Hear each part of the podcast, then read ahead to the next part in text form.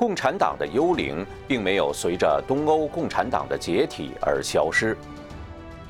第一章：共产主义魔鬼毁灭人类，大事鸟看。魔鬼毁人之三十六计。为了在末节时毁灭人类，共产主义魔鬼做了一系列细致的安排。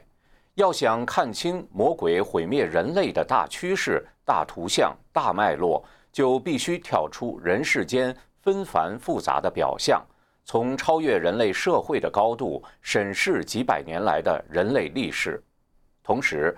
魔鬼往往存在于细节当中，在具有宏观视野的同时，我们也不能忽略魔鬼在很多具体事件、群体、部门过程中，以其惯有的狡猾安排了很多诱人落入陷阱的阴谋诡计。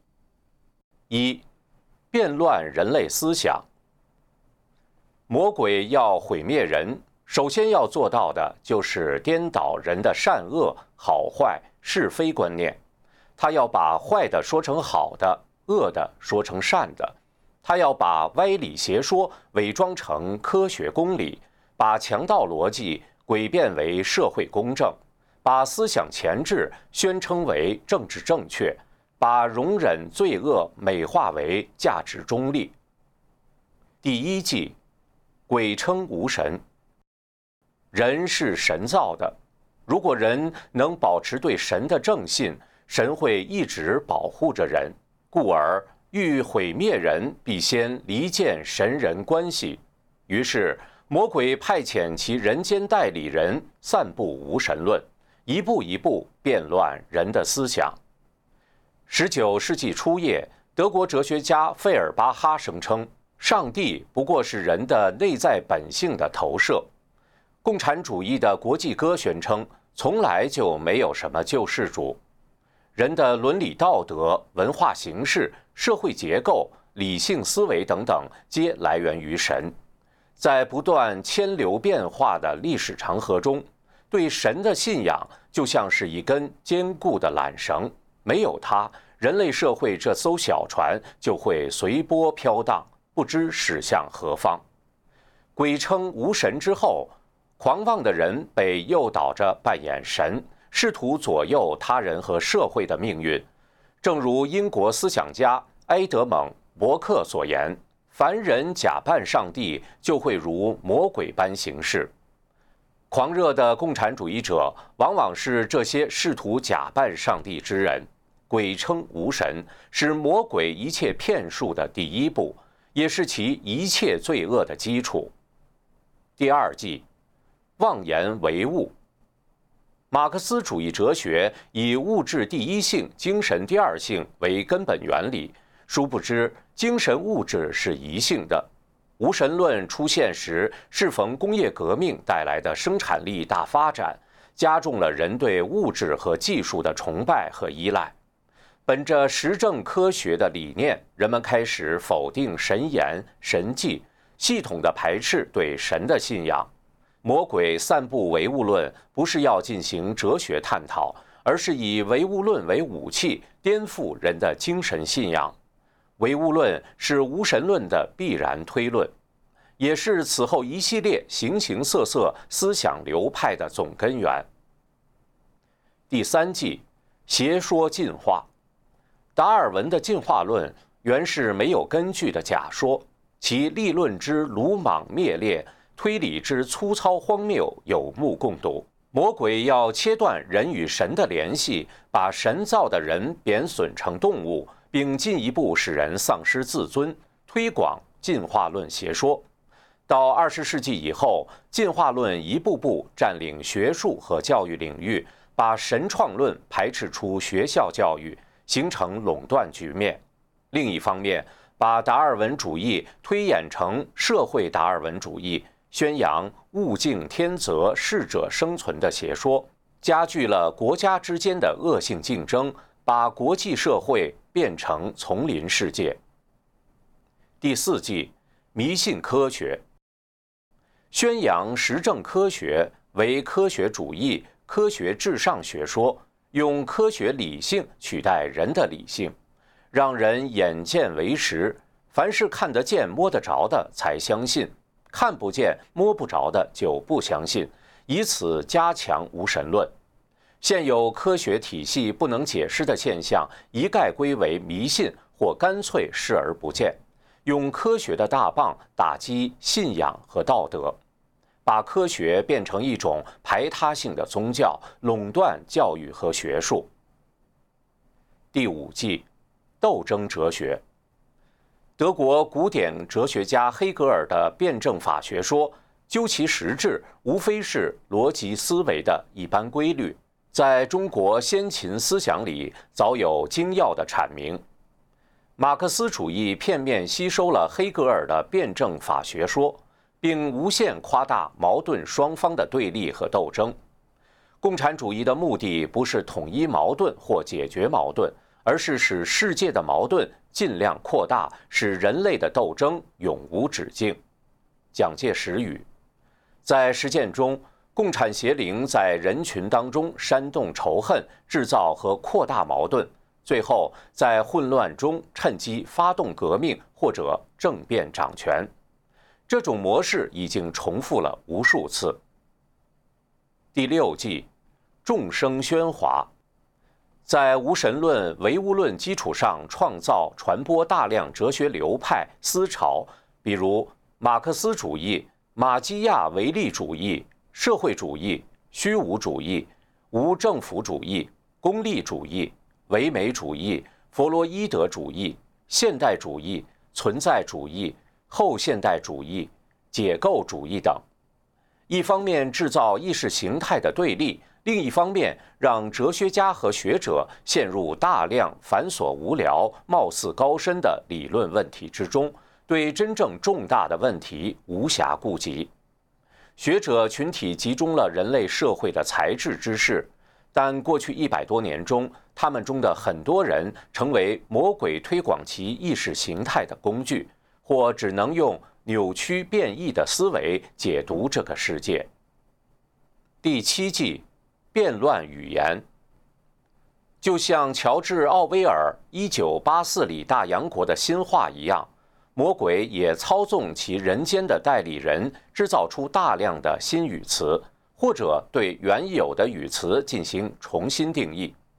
在魔鬼的词典里，自由变成了不受任何道德、法律和传统约束的极端自由；在上帝面前人人平等，在法律面前人人平等，机会均等等，变成了片面的结果平等，也就是绝对平均主义。仁者爱人，或者爱邻如己之博爱，变成了没有原则的所谓宽容；理性变成了狭隘的实证科学的工具理性；正义变成了追求结果平等的社会公正。语言是思想的工具，魔鬼抢占了定义语词的制高点，就等于掌握了人思想的范围和走向。人们被限制、诱导。只能得出魔鬼允许他们得出的结论。二，颠覆正统文化。人类的正统文化来源于神的系统传授，除了能够维持人类社会的正常运行以外，神传的文化更重要的作用在于，在末节来临时，使人类能够听懂神传的法，从而能够得救，免于淘汰。神传授的文化自然具有对魔鬼意识形态和阴谋诡计的防范和抵制作用，因此魔鬼必然用各种方式引诱人、逼迫人破坏传统文化，推出诸多吸引不同团体和个人奋斗的远大目标，代替传统的人生观和价值观，让人去终身奋斗，甚至为其不惜生命。第八季，腐蚀教育。教育的作用在人类社会举足轻重。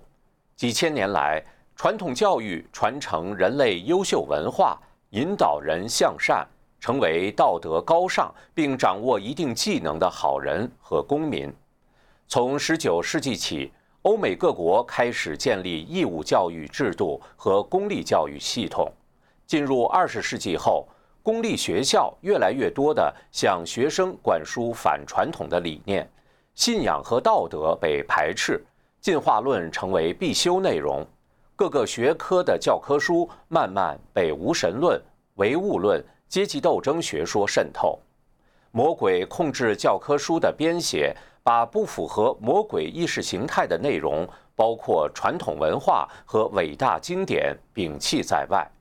聪明而有思想的学生被引导到魔鬼的意识形态上去，或者是让他们的聪明才智消耗到无关紧要的问题当中，使其无暇顾及关系人生与社会的重要问题。延长学生在校时间。尽早的把儿童从父母身边带走，把学生和家庭影响隔离，以便其从小就接受魔鬼意识形态的灌输。以独立思考为名，引导学生远离传统，培养学生对老师、家长的敌意，鼓励学生反传统、反权威，逐渐降低教学难度，使学生的读写算术能力越来越差。教给他们各种变异观念和以政治正确名义篡改的历史，使很多学生丧失思考复杂深刻问题的能力，使其沉溺于肤浅低俗刺激性的娱乐，既没有思考问题的习惯，也没有思考问题的能力。在魔鬼掌权的国家，从幼儿园一直到博士班，在一个几乎全封闭的环境里，对学生大剂量。长时间、高强度的灌输魔鬼的意识形态，即使学生毕业以后接触到真实的社会，也只能以扭曲的思维方式得出变异的结论。第九季，魔变艺术。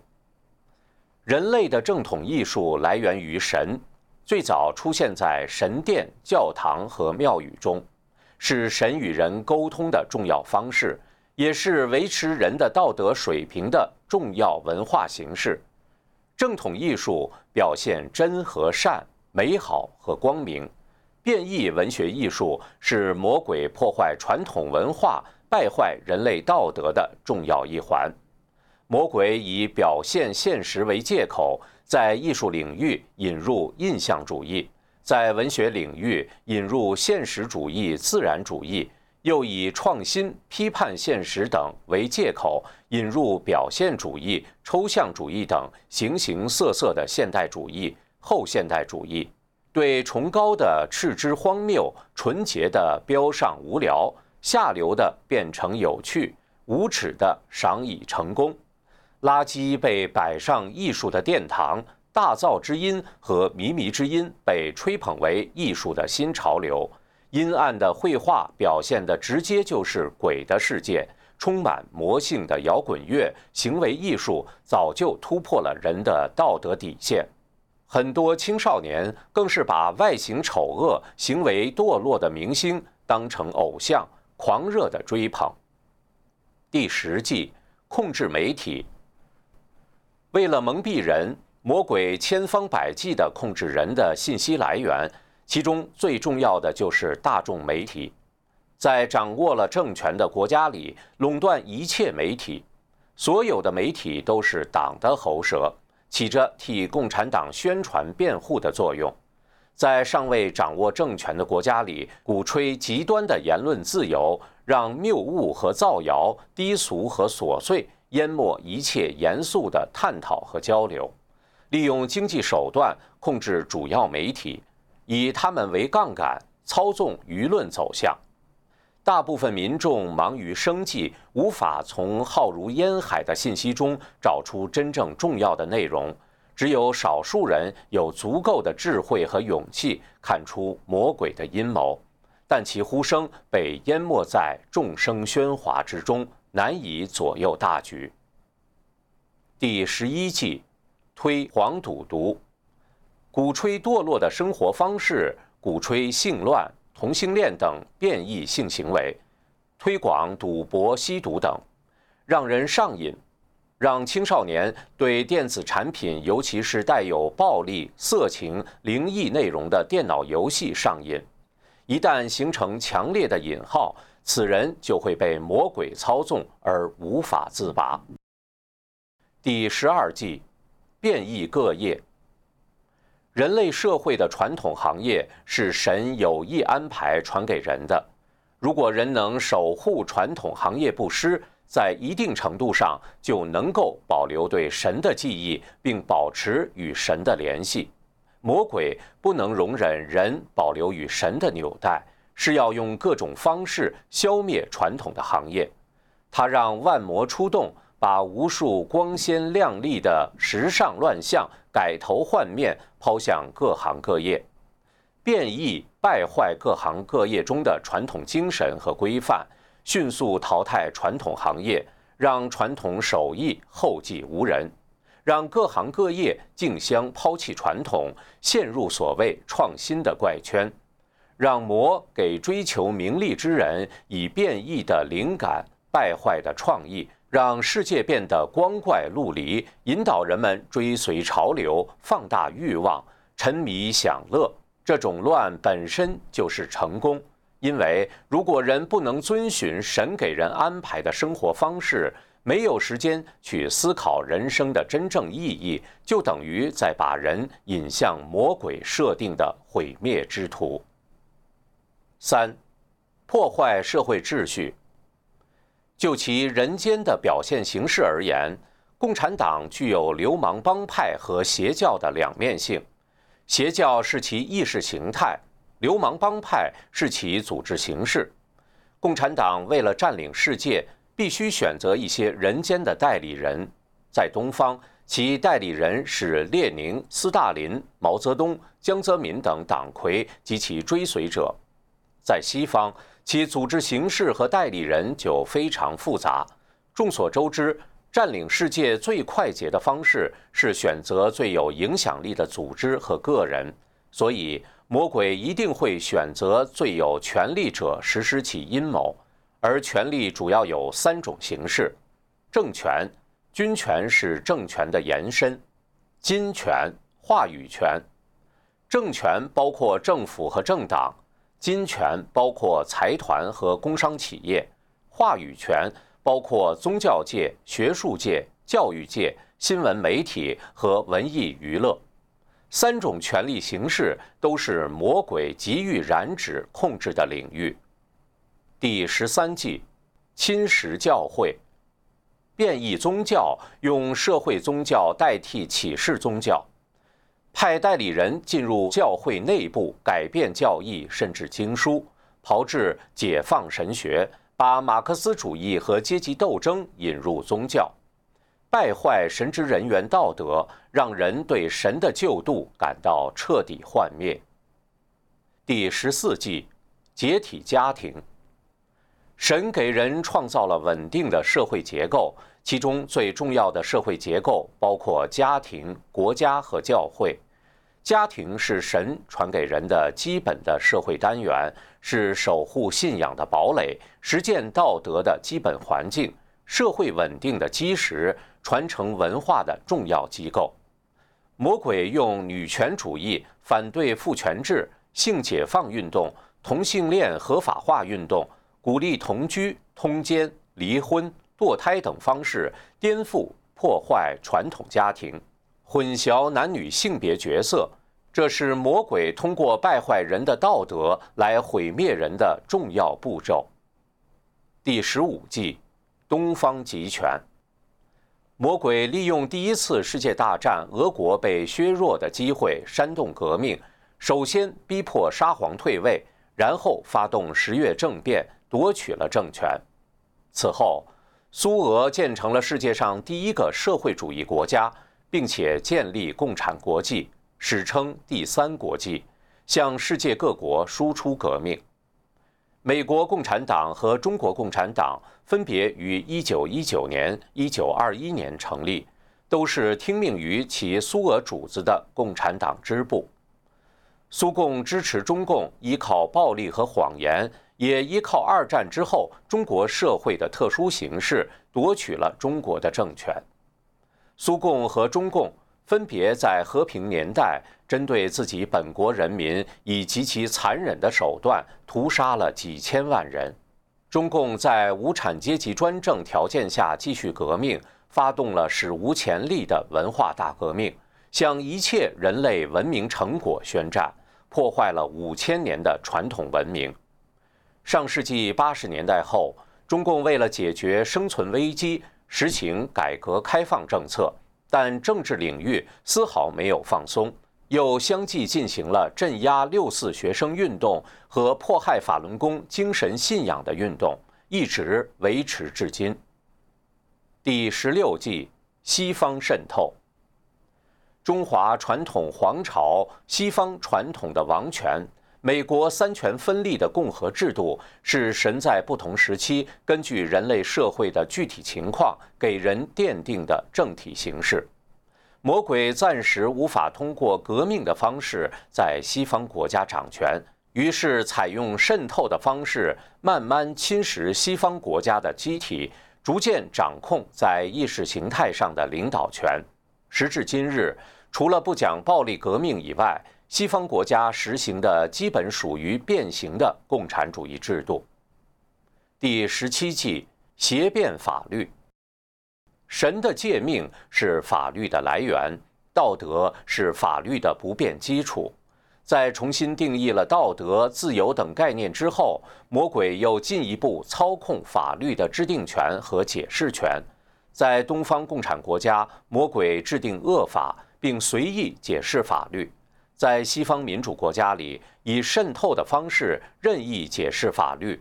以修改法律的方式重新界定人的行为，取消道德规定的善恶，用法律规定善恶，用法律来保护恶，如杀人、通奸、同性恋，打击善。第十八计：操控货币，废除金本位，通过控制货币发行量，制造周期性的经济危机。改变传统的量入为出的理财观念，让政府和个人都陷入高消费、超前消费的习惯不能自拔。鼓励各个国家借债，借此削弱这些国家的主权。鼓励百姓借钱消费，这样他们必须依赖银行、政府，成为终生的债务奴隶。第十九计：超级政府。利用经济全球化趋势建立世界政府，迫使各民族国家让渡自己的主权。魔鬼用软和硬两手，即一方面用国际联盟、联合国、地区一体化、世界政府等美好愿景为诱饵，同时对各国政府和政客威逼利诱，以武力、战争和动荡来使人类失去安全感。逐渐把世界纳入超级集权政府的计划，以对全人类进行最严厉的人口管制、行政管制、思想管制。四、操纵社会运动，制造社会动荡。为了彻底颠覆传统人类社会，魔鬼制造了大规模的人口流动、社会运动和社会动荡，其过程令人惊心动魄。历时至少几百年。第二十计，发动战争。战争是魔鬼实现其目的的利器，它能打破原有国际秩序，摧毁传统的堡垒，加速传播魔鬼的意识形态。许多战争的背后都有魔鬼操纵，如利用第一次世界大战消灭欧洲几大帝国，削弱沙皇俄国。为布尔什维克革命准备条件，利用第二次世界大战为中共攫取政权准备条件，同时帮助苏联武力入侵东欧国家，建立社会主义阵营。二战也造成前殖民地国家统治失序，苏联和中共趁机扶植各国共产党，发动所谓民族解放运动。把亚非拉的很多国家置于其卵意之下。第二十一计：煽动革命。掌握政权是魔鬼毁灭人类的快捷方式。只要有可能，魔鬼总是以掌握政权为第一选择。马克思在总结巴黎公社的经验教训时指出，工人阶级必须打破原有的国家机器，代之以自己的国家机器。政权问题一直是马克思主义政治学说的核心问题。煽动革命可以分为几个步骤：第一步，煽动仇恨，分化人群；第二步，用谎言欺骗大众，建立革命的统一战线；第三步，对反抗力量各个击破；第四步，用暴力制造恐怖气氛和混乱局面；第五步，发动政变夺取政权；第六步。镇压反动派，用革命的恐怖建立并维持新秩序。共产国家妄图发动世界革命，成立共产国际，向全世界输出革命，扶植各国左翼势力，在各国制造乱局。第二十二计：经济危机，制造利用经济危机，伺机发动革命。或者以救世主的面目提出社会主义的解决方案，民主国家的政客病急乱投医，只好一次次和魔鬼签订出卖灵魂的契约，一步步把国家引入大政府、高税收的社会主义泥潭。美国新马克思主义者说：“真正的行动藏身在敌人的反应之中。”从一个侧面反映了魔鬼的策略。上世纪三十年代的经济大萧条是欧美国家走上大政府干预主义的关键。二零零八年的金融危机也为政府的继续左倾准备了条件。第二十三计，离土断根。移民现象自古存在，是人类社会的正常现象，但近代以来出现了某些大规模的移民潮。包括国际间的和一国之内的移民潮，这是邪灵刻意操纵的结果，让人们远离自己的祖国和故乡，可以达到多重目的：淡化民族意识，模糊国境线，削弱国家主权，也即削弱了各国维护其文化传统和社会秩序的能力，使大面积人群失去文化的根。更容易被现代潮流裹挟，借机挑起宗教和民族间的仇恨和矛盾，把立足未稳的新移民变成左派政党的投票机器，使大面积的人群不适应新环境，为生计而疲于奔命，无暇顾及精神道德层面的事情，也没有能力深度参与国家和社会的治理。从而方便了魔鬼的代理人窃取权力，左右社会走向。第二十四计，绑架运动。共产邪灵利用社会上原有的一些现象和趋势，煽风点火，使事态升级，把某些正常的社会诉求扩大成声势浩大的运动，从而达到其搅乱社会、打击政敌、抢夺话语权和道德制高点。最终趁机夺权的目的，西方的和平反战运动、环保主义运动等均属此列。第二十五计，恐怖主义。共产主义革命以恐怖主义起家，共产国家实行国家的恐怖主义。前苏联、中共资助扶持国际恐怖主义，作为对抗西方自由世界的一支别动队。以斗争哲学发展出的列宁主义，为当代恐怖主义提供了理论温床。魔鬼以各种方式分化人群，挑起仇恨，使个人怨恨扩展为对更大群体的仇恨，滋长各类恐怖主义行为。恐怖主义非理性的滥杀无辜，增强人的荒谬感、无助感，把社会变成一个无处可逃的所在。无处不在的暴力更容易使人变得反社会、抑郁、焦虑、愤世嫉俗，这就破坏了原有的社会机体，使社会碎片化，达到了魔鬼对人分而治之的目的。五，有拉有打，分而治之。为了毁灭人类，魔鬼对不同的人采用了不同的态度。或杀戮，或收买，或控制，或愚弄，或把其变成杀人工具，发动革命和叛乱的暴民。第二十六计，杀戮异己。人的慧根不同，有人离神近，悟性好，不会轻易上魔鬼的当。尤其是像中国这样有悠久历史的国家，魔鬼的骗术不易奏效。因此，中共发动一系列政治运动，杀戮了数以千万计的传统文化精英，迅速造成文化的断层。不管是在中国还是在西方。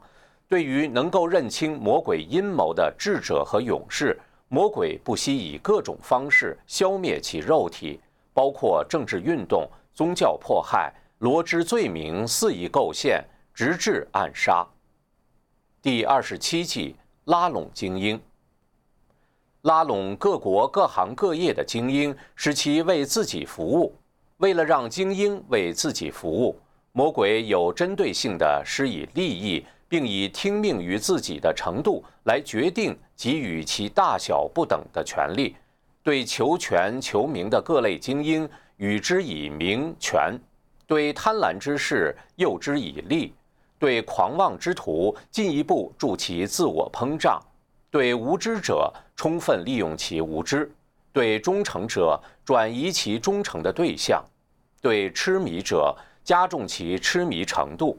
对才智之士用科学唯物的幌子和话语权去引诱；对有远大抱负和良好愿望者，充分利用其善良和抱负，让他们觉得自己是总统、总理、学者、智囊、决策者、当权者、精英、领导人、财阀、银行巨头、教授、专家、诺贝尔奖得主。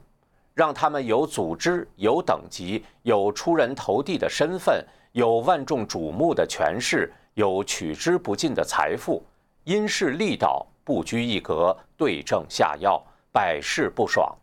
在魔鬼眼里，那些上当受骗者，通通是无知的代理人，有用的傻瓜。第二十八计，愚化大众。控制大众的信息通道，用错误的历史观，如马克思的阶级史观，篡改历史，愚化教育，控制媒体，灵活运用表面的安抚和肤浅的娱乐，让大众只关心切身利益、低俗娱乐、情色迷乱、体育比赛、花边新闻，同时吹捧大众，迎合选民，使其丧失警觉和判断力。在共产集权国家里，绝不许民众参与政治；在民主国家里，把关心公共事务的民众的注意力吸引到琐碎细小、无足轻重的政策问题上，比如变性人的权利。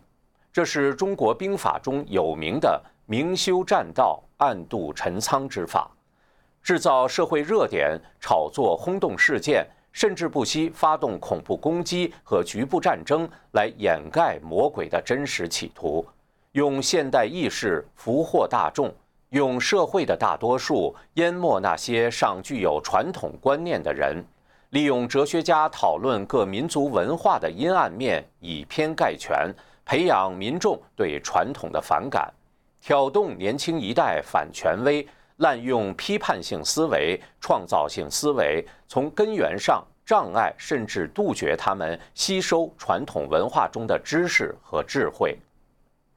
第二十九计，制造暴民。在共产国家里，把传统文化精英杀戮殆尽之后，魔鬼力图把杀不掉的人变成杀人不眨眼的狼崽子。寻找合适的时机，让他们把革命和暴乱输出到其他国家和地区。中共在中国大陆攫取政权后，用了一代人的时间，成功培育出一代狼崽子。他们在文革初期打砸抢烧，无恶不作；十几岁的花季少女打死老师，已毫无悔意。现在活跃在中国各社交媒体上的五毛党，动不动喊打喊杀。什么宁愿大陆不长草，也要收回钓鱼岛；宁愿中国遍地坟，也要杀光日本人。他们也是中共培养的预备杀手。在西方，共产党直接吸取法国革命和巴黎公社的经验，每次革命和暴乱都以一群毫无顾忌也毫无廉耻怜悯之心的暴徒为先锋。第三十计，加速淘汰，加速代际更替，越来越快地淘汰老一辈人，让老年人远离决定社会走向的权力中心，用这种方式加速人类远离传统，不断下调选举权的年龄下限。在政治上和各行各业中增加年轻人的权重，把有传统观念的人、清醒的人边缘化，直至淘汰出局。在文学艺术和流行文化中，吹捧年轻人的趣味和价值观，鼓动人追逐时尚、符合潮流，否则就要被淘汰。加速科学技术的更新换代，加快生活节奏，使老年人无法适应。加速移民、城市改造等，改变原有城乡面貌，让老年人产生疏离感，给中青年一代制造更大的生活压力，使其没有精力陪伴照顾父母，增加老年人的孤独无助感。第三十一计，肢解社会。传统的人类社会，人们守望相助。发生矛盾时，有宗教、道德、法律、民俗等作为协调人际关系的工具，社会结构具有极大的稳定性。魔鬼无法在短期内使这样的有机社会分化瓦解，走向崩溃，因此必须把社会分成很小的单元，最好是每个人各自为战，彼此不相往来。这样就方便了魔鬼见缝插针，各个击破。魔鬼千方百计地用不同标准把社会分成互相对立的团体，在煽动各团体之间的仇恨和斗争。比如阶级、性别、种族、民族、教派等都可作为划分依据，煽动有产者和无产者、统治阶级和被统治阶级。进步分子和落后分子、自由派和保守派等互相对立。另一方面，政府权力不断扩大，原子化的孤立的个人根本无法和掌握了一切资源的集权政府相抗衡。显而易见，社会的碎片化和集权政府的权力集中化是同一个过程的两面。六、掩盖和防范。就像犯罪分子在作案现场要抹去自己的指纹一样，魔鬼也要千方百计地掩藏自己，其骗术登峰造极。第三十二计，瞒天过海。小的骗局往往发生在暗处，而魔鬼的天大骗局却发生在明处，甚至表现得合情合理合法。普通人无法理解，也无法想象如此邪恶、如此巨大的阴谋，所以即使有人揭露魔鬼阴谋的局部，也很难被人理解和接受。此外，魔鬼还故意以不同方式释放出计划的局部，引起人的猜疑和恐惧，增加混乱的因素。第三十三计：声东击西。冷战时期。世界分为你死我活的两大军事政治集团，但谁能想到，在似乎截然对立的两种社会制度之下，同一个磨变过程正在以不同的方式发生着。西方改头换面的共产主义者、社会主义者、废边主义者、自由主义者、进步主义者，甚至公开表示不认同苏联或者中国模式。但他们所为之努力奋斗的社会形式其实并无不同。一以言之，魔鬼在东方和西方，共产主义阵营和自由世界，虚虚实实，声东击西，起着互为奥援、彼此掩护的作用。第三十四计，妖化论敌，把揭露魔鬼的人妖魔化，称他们为阴谋论者。极端主义者、极右翼、另类右翼、种族主义者、性别歧视者、排外主义者、战争贩子、煽动仇恨者、纳粹分子、法西斯分子等等，将之打入社会和学术边缘，成为另类，让人对他们嗤之以鼻、拒而远之，使他们的言论没有市场，他们的存在不具影响力。我们不是要给这些词代表的人或者现象平反，我们只是要指出，使用这些贬义、恶意的标签是魔鬼的一个惯用伎俩。第三十五计，转移视线。魔鬼把他们的计划安在某个民族或者某个群体或个人身上，让人们去仇恨、猜忌。调查这个民族、群体或个人，而忽略了魔鬼本身。第三十六计，把握多数。即使用尽以上所有诡计，仍会有人不断发现魔鬼的秘密。这是些非常有智慧的人，但那时魔鬼已经掌握了绝大多数人，这是他们掩盖自己的社会基础。少数发现魔鬼秘密的人，就像畜身旷野，他们的呐喊不会得到任何呼应而归于湮灭。魔鬼毁人的手段层出不穷，千变万化。列举三十六计，也只是取其成数而已。上述手段虽然已经十分骇人听闻，却远非魔鬼邪恶的全部。人永远只能低估魔鬼的恶，却无法高估魔鬼的恶。限于体力与篇幅，这里只能概括地说明这些魔鬼常用的策略。具体例证和剖析将在后续章节中逐渐展开。